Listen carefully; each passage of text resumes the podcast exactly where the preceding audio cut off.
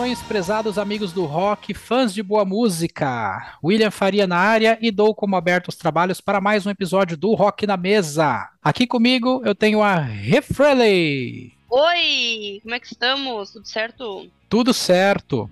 Meus bons amigos Carlos e Liz, notícias de todos, quero saber.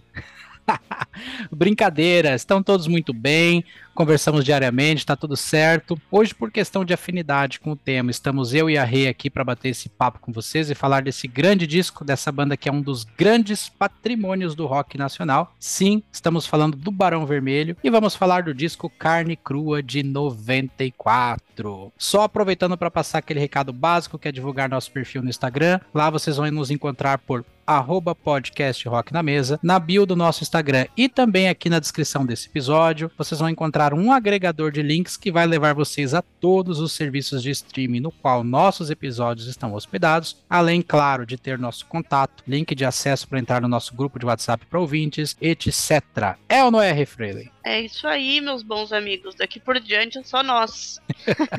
Não é a primeira vez que uma banda nacional aparece no Rock na Mesa. Vale lembrar que já falamos de Landfall e Crypta, mas que cantam em inglês. No episódio de hoje, teremos a primeira banda que canta em português, e nada melhor que vir falar de Barão Vermelho, que é uma das bandas que eu gosto bastante. Antes de irmos para os comentários sobre o álbum, nós vamos falar aqui do Carne Crua, álbum lançado em 1994. Eu gostaria de trazer um panorama do que acontecia no ano em que esse álbum foi lançado. Então vamos falar do cenário em 94. Vamos falar como nós brasileiros estávamos bem nesse período. A Renata não vai lembrar de nada porque obviamente ela não era nascida. Mas algumas coisas aqui possivelmente ela teve acesso posteriormente em caráter de história. Né? Mas 1994 ele foi um ano em que surgiram muitas bandas independentes que foram lançadas pelo selo Banguela Records. O Banguela Records foi um selo fonográfico da gravadora Warner Music Brasil e foi criado por integrantes da banda Titãs e pelo produtor Carlos Eduardo Miranda. Então, naquela época ali, Raimundos, Chico Sainz, e Nação Zumbi, eles lançavam o seu primeiro disco. 1994 foi o ano em que aconteceu o primeiro Philips Monsters of Rock no Brasil, tendo Kiss, Slayer, Black Sabbath, Suicidal Tendencies, Dr. Sim, Angra, Raimundos, Viper, o Steve Lá, inesquecível. Aconteceu o Hollywood Rock, onde tocaram Titãs, Poison, Aerosmith, Sepultura, Skunk, entre outros. Também foi o ano em que o Scorpions veio ao Brasil pela segunda vez e tocou duas noites no saudoso Olímpia em São Paulo. E, a título de curiosidade, esse foi meu primeiro show da banda, lembro com muito carinho. Foi o ano em que perdemos o Ayrton Senna, foi o ano do Plano Real. Itamar Franco era o presidente do Brasil, tendo assumido o lugar do Collor após seu impeachment em 92 e foi o ano em que o FHC ganhou as eleições para presidente. Lá fora, Green Day e Oasis lançavam seus primeiros discos. 1994 foi um marco na história do Britpop. Foi o ano também em que o Kurt Cobain cometeu suicídio, ou seja, o bagulho tava pegando fogo nesse ano e pode-se dizer que foi um ano intenso, como você pôde perceber obviamente não estava presente nenhum desses fatos, mas tenho conhecimento de praticamente todos os ocorridos do ano, né? Tenho tive contato assim de estudar, de ler hoje em dia e tudo mais. Eu acho que o principal e mais marcante é a perda do grande Ayrton Senna, né?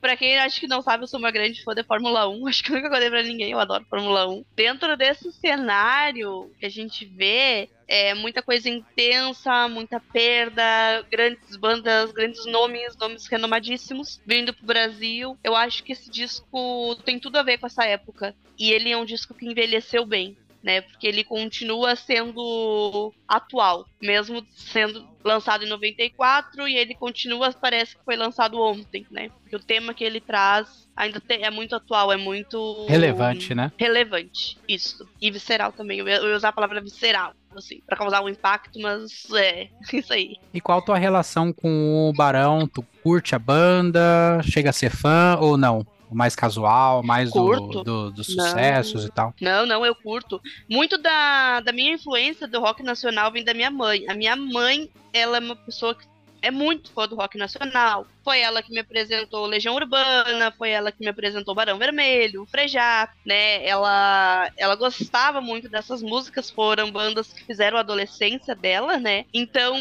quando chegou a era dos computadores, ela queria ouvir, ela não sabia mexer por tanto eu, eu, eu ou a minha irmã mais velha, a gente sabia mexer em computador, então ela pegava a gente pra botar a música pra ela poder ouvir. Uhum. Ela ficava, caraca, eu ouvia essa música num. Eram radinhos. Como é que é o que ela usava?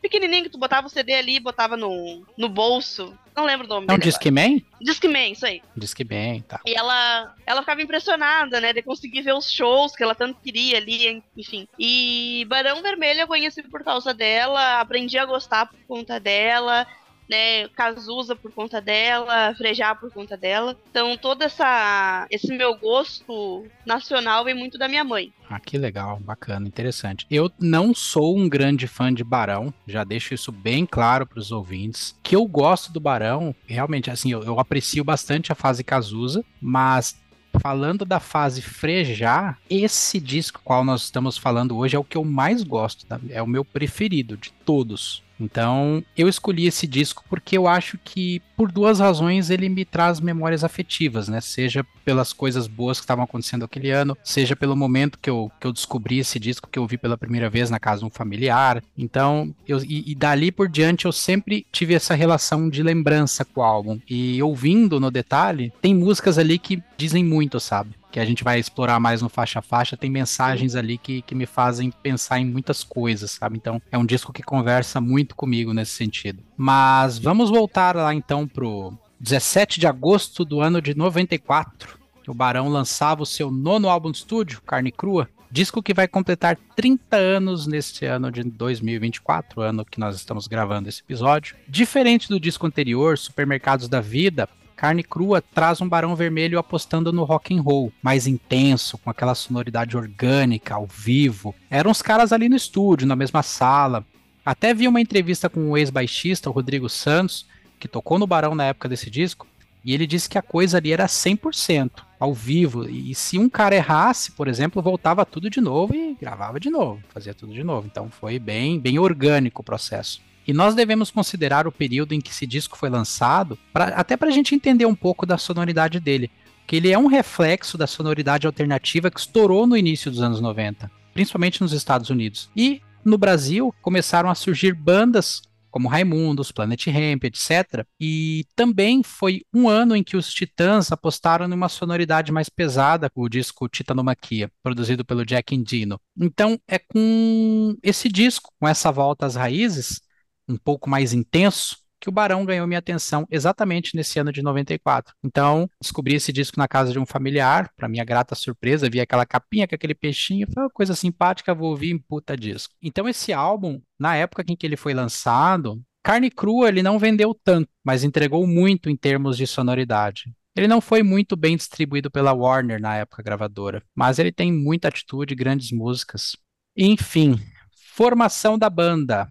Foi lá gravado por Roberto Frejá na voz, guitarra, slide guitar, Guto Goff na bateria, Maurício Barros nos teclados, órgão e piano, Fernando Magalhães, guitarra e backing vocal, Rodrigo Santos, baixo e backing vocal, e o saudoso Peninha na percussão, falecido em 2016. Carne Crua também ganhou uma versão remasterizada em 1998, e agora eu vou trazer para discussão a capa do álbum. O que, que tu acha da capa desse disco aí? Cara, a capa meio que sem nexo, mas tu entende mais ou menos, assim, porque é um disco que vai tratar muito sobre sociedade, política, comportamento humano, né? A, a letra dele traz muito isso, a gente vai vendo faixa a faixa.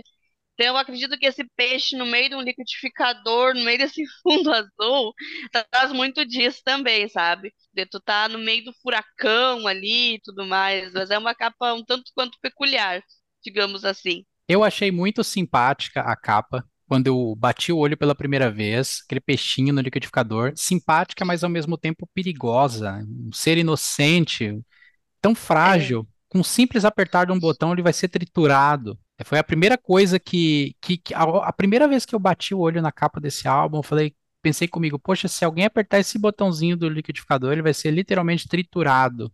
É uma pena. É, é que eu acho que aquele peixinho significa as pessoas, assim, a sociedade, sabe? Existe uma explicação.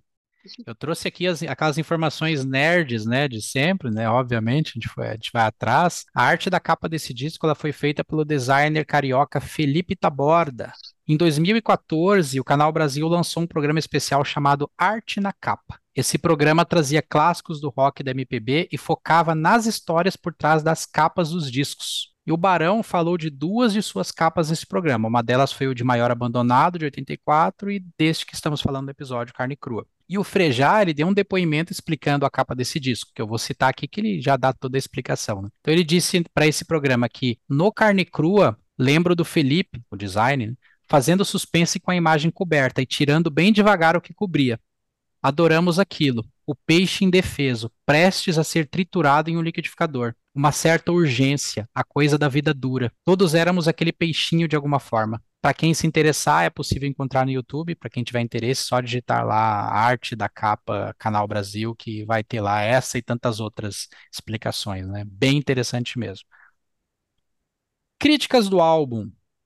Os principais jornais e revistas do país dedicaram espaço para fazer uma crítica do disco. Nos jornais, por exemplo, foram estampadas as chamadas Barão Vermelho volta ao esculacho das ruas, A carne crua do rock, Barão lança 11º álbum e assume rock maduro.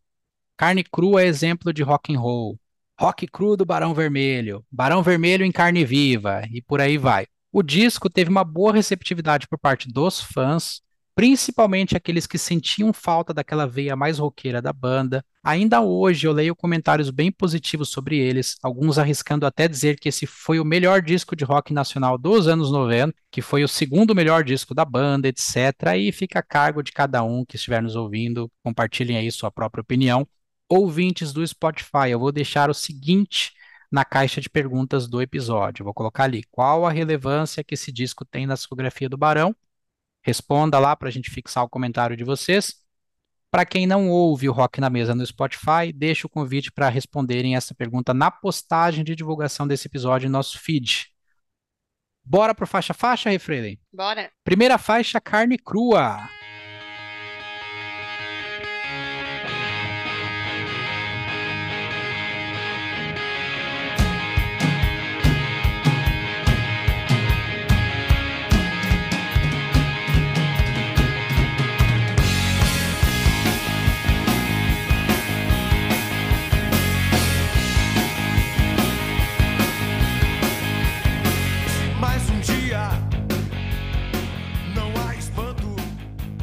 Primeiros acordes de guitarra de carne crua ainda me trazem a lembrança de quando ouvi esse som pela primeira vez. A cozinha dessa música, marcante, básica, mas eficiente, é um bom ponto a se destacar. O Guto Goff entrega uma ótima performance junto com o Rodrigo Santos, baita dupla, solos de guitarra são distorcidos, bem sujo, rockão, falar do vocal do Frejá também é necessário. Eu gosto muito da voz dele nessa canção, da letra, a, a interpretação que ela precisa, curta e grossa. A música retrata uma pessoa que está vivendo os desafios do dia a dia, na correria, de forma cética, no veneno, desconfiado de tudo e todos. O típico gato escaldado, sabe? Bela abertura pro disco, passo para ti, Renato. Excelente abertura de disco, né? Incrível. E, e, eu acho que essa primeira música ela traz uma curiosidade sobre o disco, né? A, a forma como eles compuseram tudo. Porque, como tu falou no início sobre o Rodrigo, eu assisti, ele tem um vídeo no canal dele né, que é o Rodrigo Santos e tal, e lá ele contou um pouquinho sobre como foi o processo de gravação do Carne Crua. Então a gente vai ter essa faixa de abertura, a gente vê que tem muita agressividade, muita intensidade. Eu amo esse essa guitarra inicial que ela traz e, e, acompanha a voz do Frejá, ela é precisa nessa música, porque ele tem uma voz um pouco melódica, né, em, de, em, determinadas músicas, e aqui não, aqui a voz dele tá crua mesmo, bem como tem que ser, honrando o título do, da, do disco e a faixa inicial. E uma curiosidade que o Rodrigo comenta é que eles tinham gravado essas cinco primeiras faixas, inclusive carne crua, já no estúdio. E aí eles estão lá, gravaram, tipo, super voraz, super intenso, eles estavam com vontade de fazer esse disco, eles tinham esse, esse desejo inflamado neles e eles compuseram quando eles colocam a fita para rodar essa primeira camada de guitarra, de, de baixo, de bateria, eles veem que ficou um estalinho na bateria, ficou um não sei se consegui reproduzir aí, mas ficou um pá, pá, pá, pá, sabe? Chatinho. Sim. E aí eles tentaram remixar, só que naquela época não é que nem hoje, que tu vai para um computador e consegue apagar ali o que tu quer e fica só o que tu quer. Naquela época tinha que refazer se não ficasse bom, e aí eles tiveram que refazer tudo no outro dia. Só que, como a gente sempre falou muito aqui, tempo é dinheiro, e eles não dispunham muito de dinheiro nessa época, né? Não tinha muita grana, tá toda hora no estúdio, enfim, gravando. E aí, quando então, quando eles foram gravar essa segunda vez, carne crua, né? Essas primeiras cinco faixas e depois as demais, eles fizeram com mais vontade ainda, fizeram com mais agressividade ainda, com aquela raiva de tipo, é que nem a gente que gravar um episódio perder o episódio, já aconteceu. Já aconteceu, né? A gente gravar episódio perder e ter que refazer e tal. E é uma raiva que dá e a gente faz com mais vontade ainda. Lembra aquela vez e... que a gente gravou um episódio de Guns? Eu acho que foi o, um dos Use Your Illusion que foi, no fim eu esqueci de apertar o, o, gravar. A gente terminou lá todo o bate-papo. Ah, Puta merda, esqueci de gravar o troço. Tivemos, Tivemos que refazer. refazer tudo e aquele desânimo, né? Vontade de desistir. É, e bem lá no início do Rock na Mesa. Nossa, é desanimador. Bem no iníciozinho. Só que eles, ao, ao contrário da, tipo, da gente que tava super desanimado, eles pegaram mais raiva, tipo, ah, essa merda, então agora eu vou fazer com mais força ainda, e a gente sente essa pegada inicial, né? Essa, essa agressividade inicial, que é uma característica muito presente dentro desse disco. É todos os instrumentos muito bem alinhados para entregar essa música que não é uma música ruim, não é aquele agressivo ruim que vai tipo vai ter poluir os ouvidos. É aquele agressivo que vai ter que querer fazer bater cabeça, que só um bom clássico rock proporciona para nós. Segunda faixa, meus bons amigos.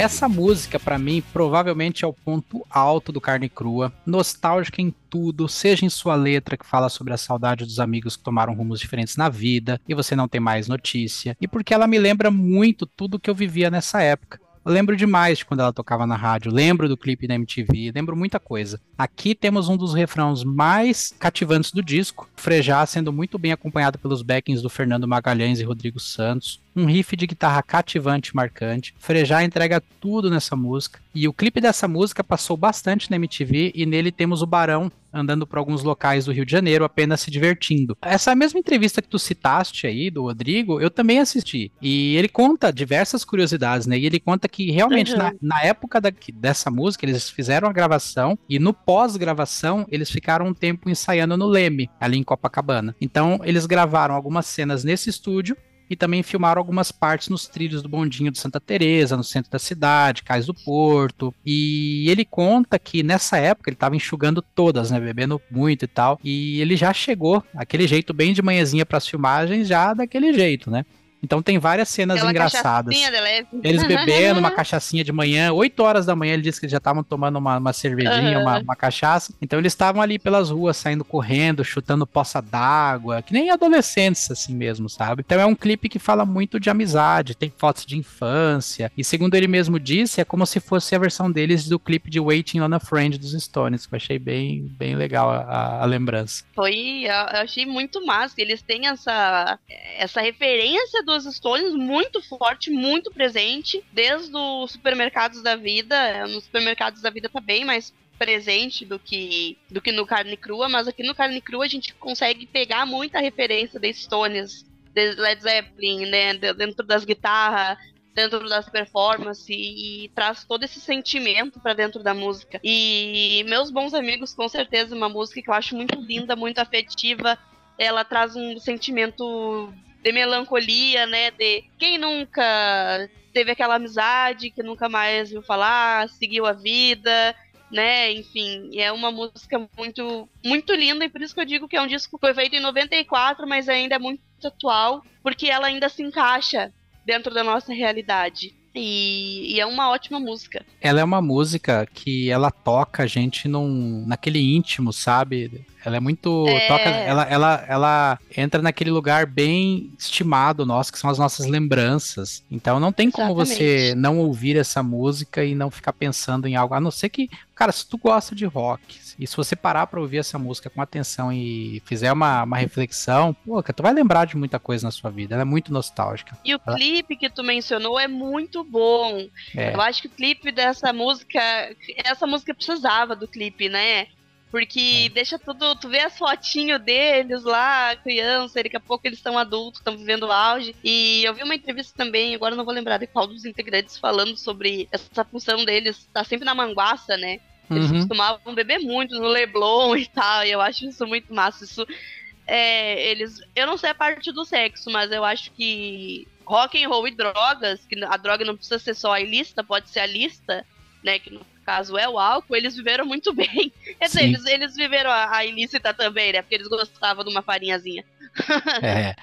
Eu adoro, eu não escondo de ninguém que eu adoro o Rio de Janeiro. Sempre que eu posso, tenho oportunidade, eu vou. É uma pena que o Carlos, Beijo, Carlos. é uma pena que o Carlos, nosso parceiro aqui de podcast, não está hoje conosco, porque certamente eu fico, fico, consigo imaginar a cara dele quando, ao ouvir eu falando desses lugares, porque possivelmente ele já cansou de passar por eles, né? De repente até lembranças e tal. É, é especial. Essa música é especial e o, e o clipe ele é um complemento. Acho que você precisa assisti-lo. Você precisa assisti-lo é, porque ele, ele realmente ele é muito especial. Terceira faixa, daqui por diante.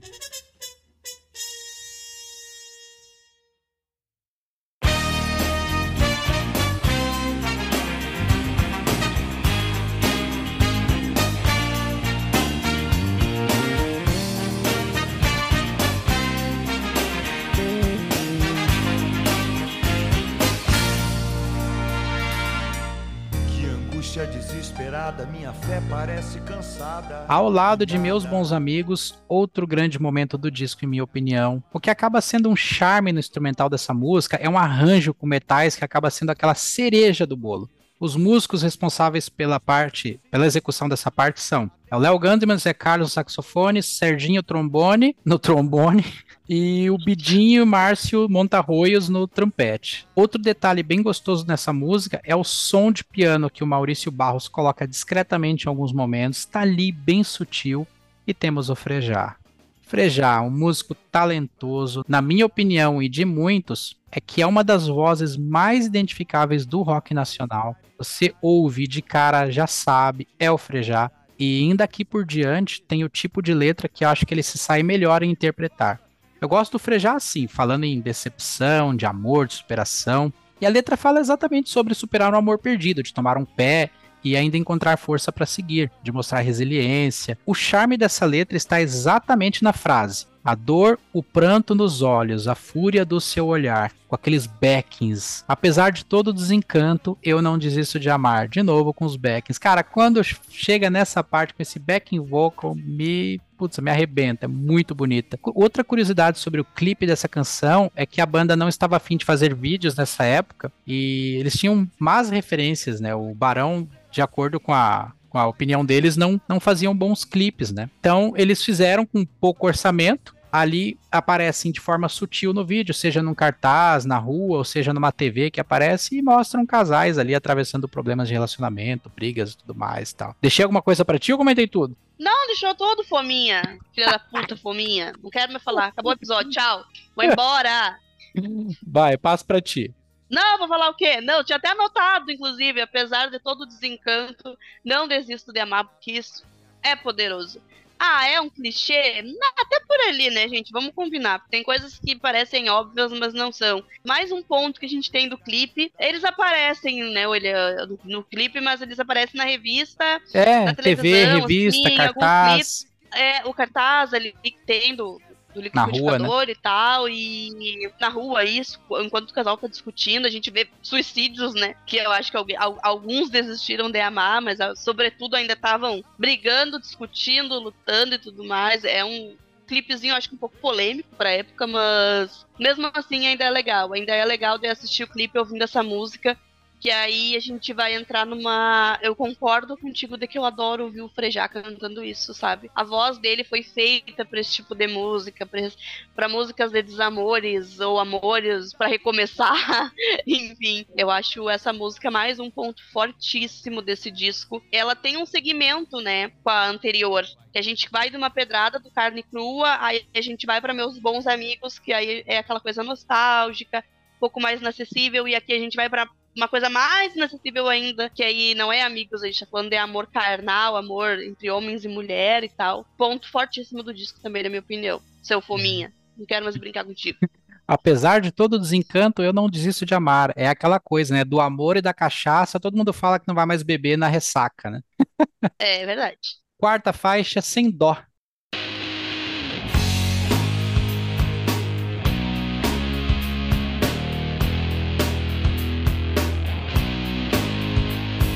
Eu sei que você viu na TV o assassinato de crianças de rua. Mas será que você viu na TV as manchetes dos jornais do dia? A moral de países irmãos que nos acusam de selvagens com suas competentes organizações. A letra de Sem Dó é um puta protesto contra a forma como os problemas do Brasil eram vistos pelo mundo e, por que não, até pelos brasileiros. É aquela coisa de que, do ponto de vista dos países estrangeiros, somente os problemas do Brasil são dignos de serem expostos, e a gente pode citar aí um tópico amplamente discutido lá fora, que é sobre a floresta amazônica. Ou seja, tem guerra, tem mortes, tem crimes ambientais, pessoas matam em escolas, mas vamos falar somente o que acontece com o Brasil, como se aqui fosse uma vitrine de coisas negativas. Isso também pode servir para aquelas pessoas que, mesmo no país, só conseguem ver o lado bom do resto do mundo e acham que o Brasil é o pior dos mundos. Aqui nós temos uma música que flerta com samba, tem aquele gingado, aquele swing, aquela informalidade das ruas, a tal da magia do boteco, mas também tem alguns riffs de guitarra bem colocados em alguns momentos da música que passam aquela nuance de urgência, de que algo sério está acontecendo em meio a essa situação toda. Uma ótima música, na minha opinião. Cara, essa música é muito boa. Até coloquei aqui a letra para pegar de novo, porque ela é muito impactante. Aí a gente entra naquela questão política social que Barão traz muito forte dentro desse disco e que eu amo, porque eu sou apaixonada. Eu sou uma. Como é que eu posso dizer sem me comprometer? Mas é que eu adoro. Adoro estudar política, adoro estudar sociedade, sabe? Não é nem A nem B. É o, o certo ali. Eu adoro. E aqui essa música ela traz muito isso, essa verdade, né? Será que tu viu na TV tudo ou tu viu na TV só aquilo que te convinha? Sabe? Será que tu viu só aquilo que tu queria ver, a, tua novelinha e tal? Mas tu, tu, viu tudo direitinho mesmo? Tu leu o jornal certinho, sabe? É, é uma cutucada na ferida que talvez, é, novamente, é uma música muito atual. Mas pra época é uma cutucada na, na ferida da sociedade que vivia dentro da, daquele sistema totalmente corrupto, né? A gente ainda vive, mas naquela época também existia. Mas enfim, e, e esse, esse gingadinho, esse swinguinho que traz, que traz essa, sabe, essa coisa Brasil dentro desse rock, porque é uma música, é um rock muito bem feito, muito bem estruturado, que tem essa bateria que eu acho incrível, e esse baixo, assim, ó, sensacional, porque ele é, é, um, é, um, um, é um ritmo de um coração, assim, sabe? Os dois juntos, assim, você complementam, você casam. E esse sambinha no meio, porra, é o detalhe que precisava para dentro dessa música. É simplesmente incrível. Quinta faixa, pergunte ao tio Zé.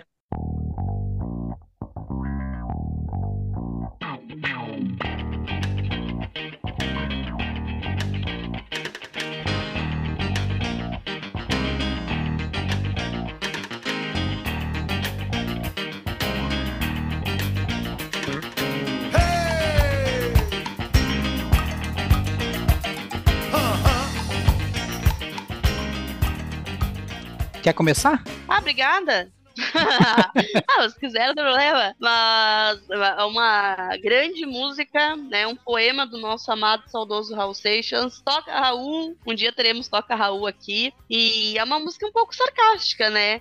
Ela traz um sarcasmo dentro da letra dela e é uma melodia também muito marcante. Eu adoro os, os timbres da guitarra que tem. É, é, chega a ser um dedilhado pro fim ali, que eu acho fenomenal. E também é, é outro som para bater cabeça, rockão. Então, esse poema do Raul, que recebeu essa música do Frejá, essa letra do Raul, ela faz um paralelo entre a vida urbana, as mazelas e dores e desafios de pessoas comuns da classe trabalhadora, de tudo que vive à margem da sobrevivência, em contrapartida às pessoas que estão no poder, que tem uma solução teórica para todos os problemas da nossa sociedade, fome, por exemplo, mas esbanjam comida em jantares caros no palácio, que boa parte vai para o caminhão de lixo durante a madrugada em sacos pretos. É tipo um poço, né?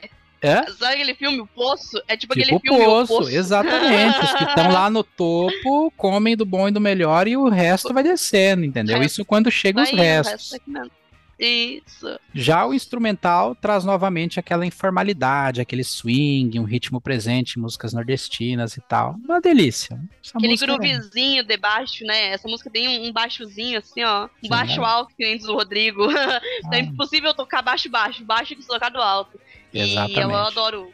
Adoro esse, esse groovezinho do baixo. Sexta faixa, guarda essa canção.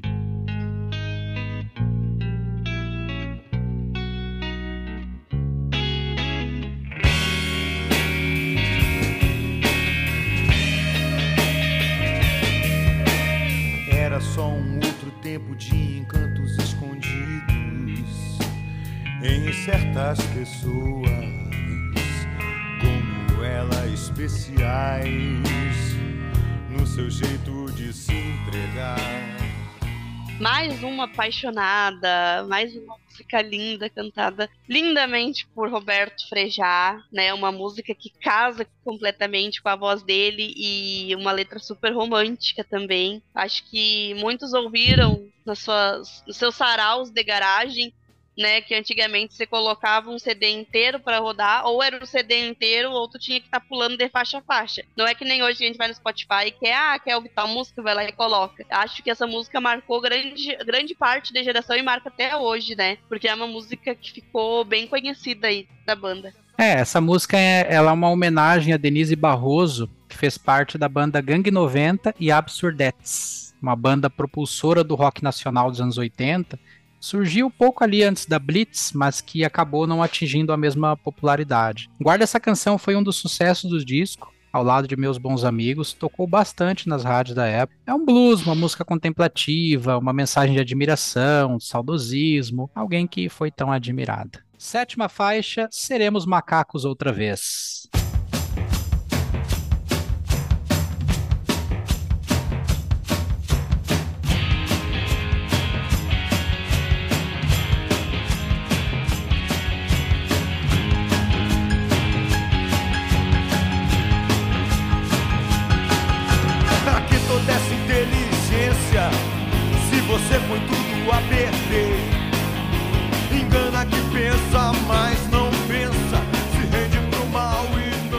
Essa música é uma sátira à evolução do ser humano, ou seja, é o homem indo na contramão da evolução. Partes da letra que falam: não mataremos mais por dinheiro, apenas por instinto. Redescobriremos o fogo. É a maneira de passar o recado para as pessoas pseudo-inteligentes que acham que sabem de tudo, mas colocam tudo a perder, acreditando em cultos, falsos profetas, não se informam, etc. Atemporal essa letra, inclusive, né? Conforme tu falou lá atrás. Lá pelos 2 minutos e 31 de música, tem uma referência ao filme 2001, Uma Odisseia no Espaço. Sensacional. Acaba Incrível, incrível, Incrível. incrível. Ah, quando eu, quando eu saquei aquilo, eu falei, cara, que referência foda. E eu acho que aquilo ali é- Aham. acaba por coroar a música. Então temos aí esse rock básico, divertido e inteligente. Básico nada, rockão da porra, é minha música É favorita desse É que, disco. é que o básico no termo do rock é um elogio, né? Que é o rock sem frescura, é aquele direto ao ponto, né? Sim, é, é que é tudo bem orgânico aqui, né? Não, não tem firula. Carne não com tem- batatas. Sim. É, exato. Não, não tem muita frescura aqui, né? Cara, é a minha música favorita do disco. Ó, Sabe, sem dúvida nenhuma. É a minha favorita. É uma música que conversa comigo perfeitamente. Né? Eu adoro essa sátira, eu adoro esse, eu adoro quando a banda pega um tema tão polêmico, tão forte, coloca dentro da música, sem isso soar uma briga, sem isso soar uma discussão, sabe? Tipo, tu, tu vai, ela tem, tu tem que pensar um pouquinho para entender a letra. Apesar de que essa letra é bem direta, mas mesmo assim tu tem que pensar um pouquinho para pegar sacadas que tem dentro dela. Não vamos matar mais por dinheiro. Vamos matar agora por instinto, né? É, é, é, sabe? Tu, tu, tem que ter um certo raciocínio para entender o que ela quer, que ela quer te dizer ali. E, e é incrível, incrível, fenomenal. Tudo nessa música tá perfeito, tá encaixado. Eu não sei se existem palavras para elogiar tanto essa música, porque de fato eu sou apaixonada por ela. Oitava faixa, Não Me Fuja Pelas Mãos.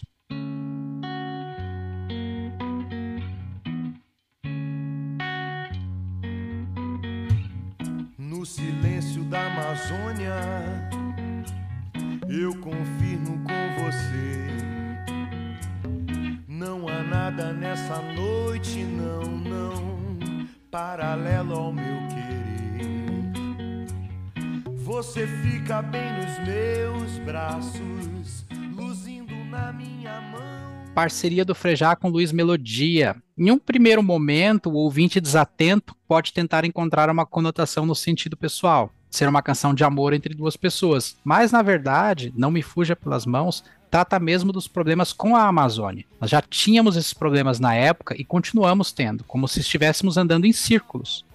Então essa música me soa como uma poesia que contempla a Amazônia e suas belezas, que em determinado momento ela tem todas as atenções de todo mundo, mas que em algum momento essas pessoas vão embora. Então todo mundo foi para longe pelas frestas do salão. Tem essa frase da música. E no fim ficamos nós aqui com ela e todos os problemas que ela encontra. Mas ainda assim é digna de admiração em razão de sua grandeza e beleza de um pavão. Ela começa sutil, dedilhadinho, já se declarando como se fosse uma poesia em forma de música. Daí temos na sequência um andamento mais pegado, mais rock. E, e você, o que, que tu entendeu dessa letra, dessa música? Não, eu, eu tô contigo nesse entendimento aí. Dá, dá pra sacar que tem uma pegada social dentro dela. Não é uma letra de amor descrachada, até porque a melodia entrega, né? A forma como ela é cantada, como ela é expressada, já faz com que o conjunto da letra ali se expresse, né? Tenha interpre... de, dê pra gente interpretar ela dessa forma. Mas talvez, de fato, como tu mesmo falou, pra uma pessoa mais desatenta, que tá pegando o disco ali só pra, pra ouvir pela primeira vez, vai achar que é só mais uma canção de amor. E na verdade ela é um.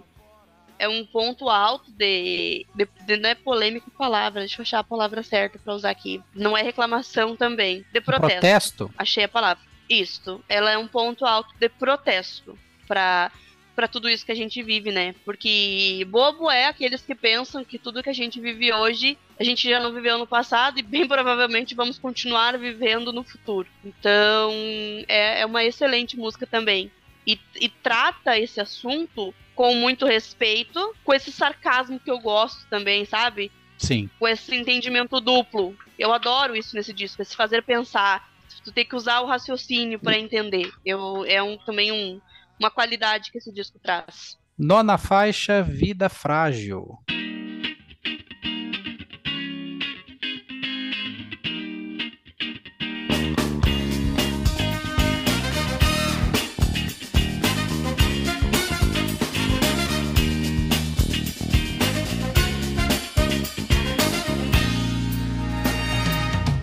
Tento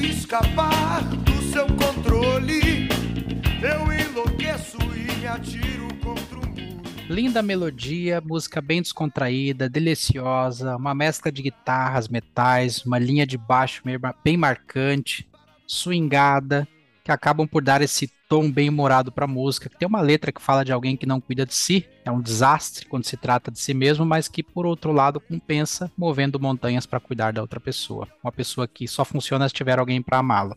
Vida Frágil é uma música legal, porém o que eu acho dela é que perante todas as outras, eu acho que é, um- é o ponto fraco, é uma palavra muito forte, mas talvez a. Cara, o Rodrigo arrebentou muito, acho que não é segredo pra ninguém aqui do Rock na Mesa. Quanto eu sou fã de baixo, quanto eu sou fã de bateria, quando esses instrumentos eles ficam muito perceptíveis dentro de uma música, eu acho que eles trazem, pra mim, trazem uma conexão maior. Sobre essa música, eu fico mais com o instrumental do que com a letra. Uhum. Pra mim, a letra não é tão importante quanto as demais, sabe? Eu sempre gosto de conectar o disco. Então a gente estava falando agora há pouco sobre a Amazônia, a sociedade que tá, ao invés de estar tá progredindo, tá, tá regredindo, aí aqui a gente vai chegar numa coisa que é um pouco mais frágil, literalmente, Sim. né? E, então, para mim, é um ponto fraco, talvez, do disco eu gostei dela exatamente porque eu achei ela muito bem humorada, ela é divertida, tem aquele swing, sabe? Que nem tu citaste ali, Não, a, a é... linha de baixo bem marcante, né? Então, pô, realmente assim, eu, eu, eu sinto, me sinto bem ouvindo essa faixa, sabe? E a letra eu, eu achei divertida. Mais do instrumental. Eu gosto mais do instrumental. Do instrumental, né? É, eu gostei muito da letra, essa coisa assim da pessoa que, que só funciona se tem alguém pra, pra. se ela se sente amada, porque ela não tem amor próprio, ela não se cuida, uhum. ela não cuida de si mesma, ela só sabe o que é cuidar dos outros, entendeu? Os exemplos são muitos aí, a gente Talvez a gente conheça algumas pessoas que sejam assim, né? Eu lembrei de umas figuras aqui na minha cabeça. dependência emocional, né? É, eu me lembrei de umas figurinhas aqui na minha cabeça e eu até me diverti um pouco aí. Décima faixa, Rock do Vapor. Eu não sou bandido, sou trabalhador. Moro na favela, não é por gosto seu doutor. Muita conta pra pagar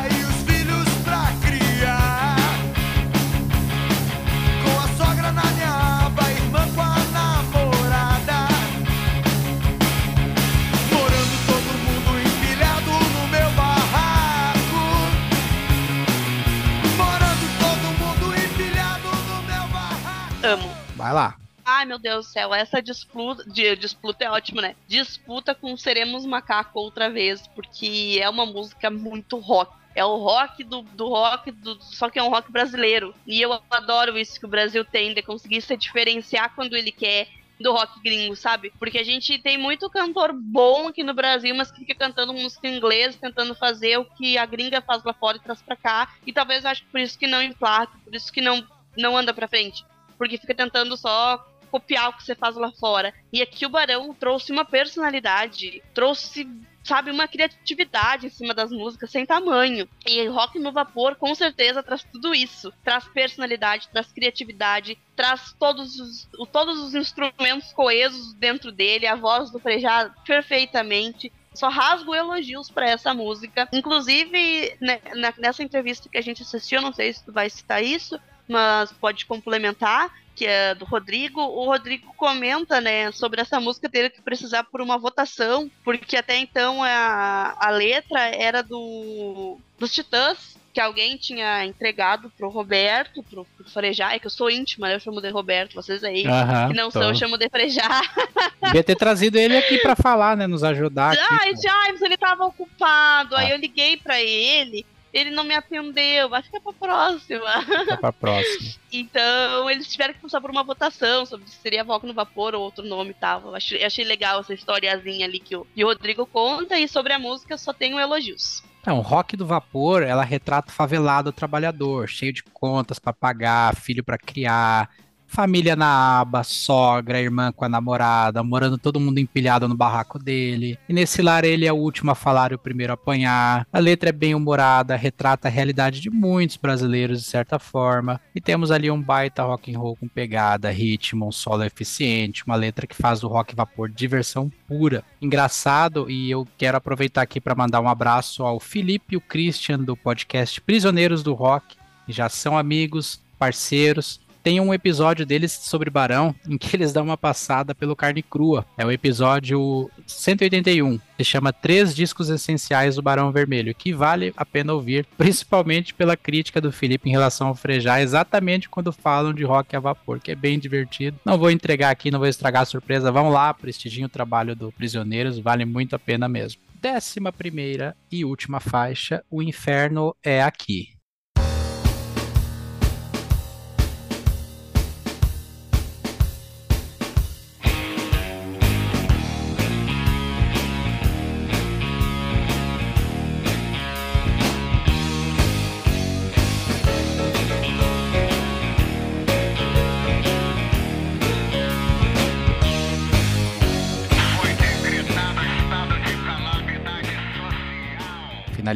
Mais uma letra pesada que a gente tem aqui, seguida de riffs de guitarra, solos de guitarra super, hiper, mega impactante e memoráveis, né? Que quando começa ali já consegue ver o que, que é, o que, que ela quer trazer. E o inferno é aqui, acho que é aquela famosa frase: ah, não existe é, purgatório, não existe céu ou inferno, né? Deus, demônio, inferno é aqui na Terra, vai fazer aqui mesmo, né? Porque a gente, é, e aí tem, tem todo aquele conceito do lá atrás que as letras nos trouxeram. Então é mais uma música que eu também tem todo o meu amor, todo o meu coração. Perceba-se que músicas que criticam governo e sociedade são as músicas que eu mais gosto, porque eu sou uma rebelde sem causa. Isso vem desde sempre.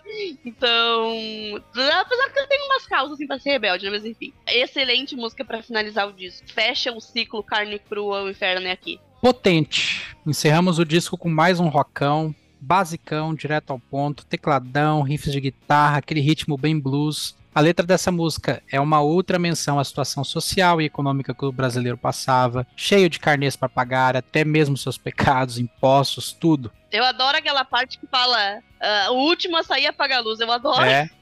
É, é, essa parte da letra que abre aspas, né? O último que sair que apague a luz e desça da cruz com a tempo para que... fugir, em direção a um futuro que não terá fim. Cara, olha só que link, a gente nem combinou nada. Não. Foi pura sintonia mesmo. Mas é, eu adoro essa parte da letra. O último que sair apagar a luz. Quer dizer, ó, o último que sair, ó, ser lixo, ser dane. Foda-se. Isso é muito incrível. E acho que vale mencionar, né, William, que em 95 a banda. É que a gente falou muito de blues, músicas com blues e referências aos Stones. Em 95, a banda abriu o show dos Stones aqui no Brasil, né? Que foi um show memorável, incrível, que sortudo quem foi que viu. Eu não vi, não tava nem nascida nessa época, nem pretendia nascer. Eles tocaram no Hollywood Rock de 95. Tocaram o Barão Vermelho abriu o show, né? Então. A Rita Lee também tocou nesse, nesse dia, não? Tocou, Hollywood tocou, Rock né? Tocou. Ah, não uhum. lembro muito bem de cabeça agora, tu trouxe isso. Mas realmente foi um marco, né? Porque, pô, pros caras foi uma, uma baita oportunidade e eu acho que foi uma, uma banda no momento próprio para isso. Os caras estavam com tudo. Foi Pros fãs, eles estavam com tudo voando. nessa época. Eles estavam voando demais. Eles estavam assim, que eles chegavam afiadíssimo no estúdio para gravar, para tocar, era não, não tinha margem para erro, eles estavam com a cabeça no lugar. E inclusive os Stones elogiou a banda deles. Eu trouxe isso porque eles têm uma, uma referência muito forte em Rolling Stones. Então tu imagina tu pegar uma banda de ter referência e depois tu abrir o show para eles. E o Rolling Stones é Rolling Stones, né, gente? A gente não tá falando de, de, de é, pouca exato. coisa, não. A gente tá falando de uma das maiores bandas de rock. Então foram cinco shows aqui no Brasil, cinco shows que eles tiveram a oportunidade de participar. Inclusive o Rodrigo comenta, né, que nesse show eles estavam tocando, tava a passarela, né, do e do Mickey para eles passarem e até então era proibido de se passar ali, era para eles tocar no palco, as passarelas não podia passar. E disse que o Rodrigo meteu louco, foi passando ali, e aí o conector dele não, não pegava sinal, ia falhando baixo no meio do show, e foda-se, ele tava passando. Depois que ele foi descobrir que era proibido passar naquela passarela ali, eu achei isso um tanto quanto curioso engraçado, e, e com certeza um marco para a carreira do Barão Vermelho. Outra banda que tocou nesse dia é o Spin Doctors. Eu fui dar uma pesquisada aqui. Eu, a Rita Lee eu mandei meio que de. Uhum. Arrisquei na lembrança, mas agora eu fui olhar enquanto você falava ah, e. Tá. Spin Doctors, gosta? Eu achava mais ou menos, não gostava muito dessa banda aí, não. Cara, acho que você conhece duas músicas muito. É, continua conhecendo essas duas, acho que não vale a pena. Vamos dar uma nota para esse, pra esse lindão aqui então? Eu, pela Vamos. memória afetiva, pelo contexto de época que eu vivia, pelas letras, pelas lembranças que esse disco me proporciona quando eu ouço, eu vou dar a nota 10. Não posso dar menos do que isso. Eu vou contigo no 10, apesar de Vida Frágil não ser uma música que eu considere muito maravilhosa, mas eu ainda assim eu escuto e consigo apreciar ela. A letra não me cativa, mas a melodia me cativa, então eu vou de 10 para esse disco também.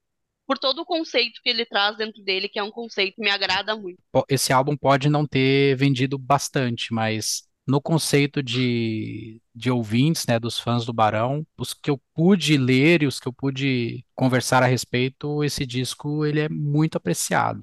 Então tá, queridos ouvintes, um grande abraço a todos, passando a régua, fechando a conta e fui!